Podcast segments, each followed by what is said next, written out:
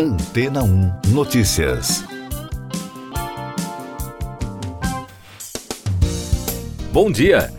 A polícia britânica está investigando o abuso sexual do avatar de uma criança no metaverso, o que levou a instituição de caridade NSPCC a alertar que as empresas de tecnologia devem fazer mais para proteger os usuários jovens. O abuso online está ligado ao abuso físico no mundo real e pode ter um impacto devastador nas vítimas, disseram os ativistas da instituição.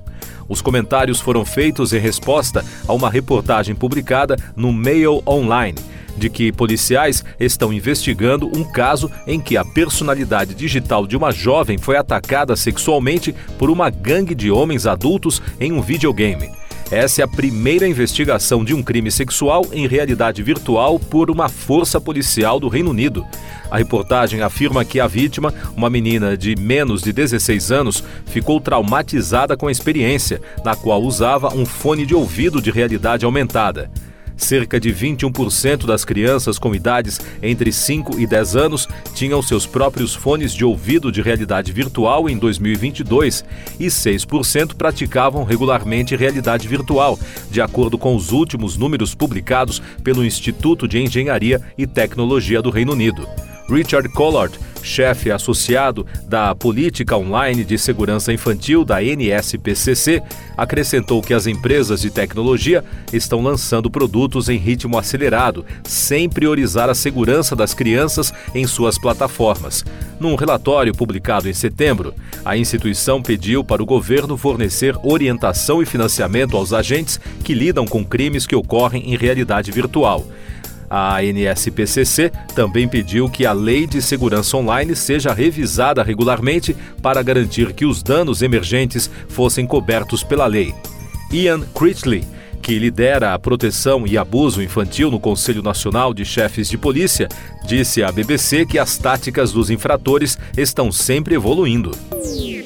Mais destaques das agências de notícias: o segundo homem mais importante do grupo Hamas morreu na terça-feira em um bombardeio israelense perto de Beirute, a capital do Líbano. Saleh al-Alouri, exilado no Líbano há vários anos, morreu junto com seus seguranças no reduto do movimento pró-iraniano Hezbollah. O primeiro-ministro do Líbano, Najib Mikati, condenou o bombardeio israelense subiu para 14 o número de padres católicos presos na Nicarágua desde 20 de dezembro, de acordo com ativistas nicaragüenses no exílio. Segundo a agência de notícias ANSA, o grupo denuncia o aumento da repressão contra religiosos no país centro-americano. As prisões foram abordadas em um discurso do Papa Francisco durante o Ângelus da última segunda-feira, dia 1. Chega a 57 o número de pessoas que morreram na província de Ishikawa, no Japão, em decorrência do terremoto que atingiu o país na última segunda-feira, informou na terça a emissora NHK. Segundo o Serviço Meteorológico Japonês, o maior sismo foi de magnitude 7,6 e já foram registradas mais de 150 réplicas do tremor. Destaques Economia e Negócios: a Argentina continua no radar. O país e o Fundo Monetário Internacional estão próximos de um acordo sobre uma revisão em atraso de seu programa de 44 bilhões de dólares. De acordo com fontes ouvidas pela Reuters, esse seria um passo fundamental que colocaria a Argentina no caminho certo para desbloquear a próxima parcela do financiamento. O porta-voz do governo, Manuel Adorni, afirmou que uma comitiva do FMI visita o país a partir da próxima quinta-feira. E no mercado acionário, as ações da Apple recuaram mais de 4% na terça-feira para uma mínima em sete semanas, após o Barclays cortar a recomendação das ações da empresa. Segundo o relatório do Banco Global, a decisão incluiu preocupações de que a demanda pelos dispositivos da companhia, desde o iPhone até o iMac, permaneça fraca em 2024. O Barclays é a segunda casa a atribuir uma classificação equivalente à venda para a ação da empresa mais valiosa do mundo. Eu sou João Carlos Santana e você está ouvindo o podcast Antena 1 Notícias, agora com os destaques das rádios pelo mundo, começando com informações da CNN Radio dos Estados Unidos. A presidente de Harvard, Claudine Gay, anunciou que está deixando o cargo em meio a uma série de controvérsias na universidade. Ela não disse quando planeja renunciar formalmente, mas descreveu a decisão como difícil, além das palavras. Segundo o New York Times, o anúncio ocorre depois de uma nova rodada de acusações de plágio. A doutora Gay também enfrentou reações adversas devido à resposta da universidade ao antissemitismo no campus, o que levou ao maior escrutínio de seu histórico acadêmico. No dia de Ano Novo, pouco menos de três meses desde os ataques terroristas do Hamas, o Supremo Tribunal de Israel derrubou uma alteração polêmica na lei básica do país que retirou o poder do próprio tribunal de anular decisões governamentais. Nunca antes o tribunal israelense tinha rejeitado uma dessas leis, que funciona como uma espécie de constituição informal. Agora os destaques da mídia britânica, começando com informações da Smooth Radio. Paula Abdul acusou o ex-produtor do American Idol, Nigel Lithgow, de agredi-la sexualmente quando ela era jurada do programa.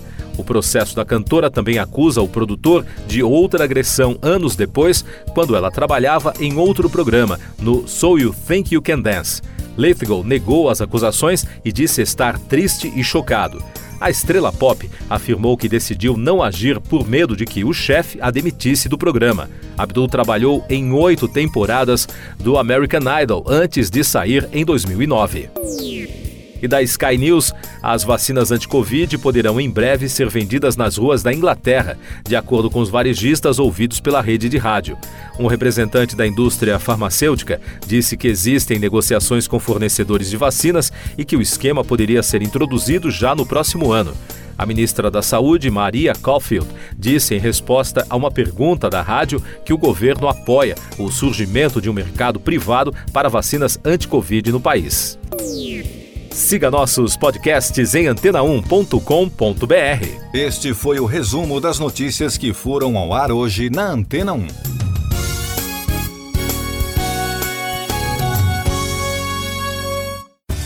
Depois de tanto conteúdo legal, que tal se hidratar com água rocha branca? O consumo regular de água durante o dia traz benefícios para a saúde, como, por exemplo, manter a pele bonita e hidratada. Rocha Branca, da fonte direto para a sua casa. Depois de tanto conteúdo legal, que tal se hidratar com água rocha branca? O consumo regular de água durante o dia traz benefícios para a saúde, como, por exemplo, manter a pele bonita e hidratada. Rocha Branca, da fonte direto para sua casa.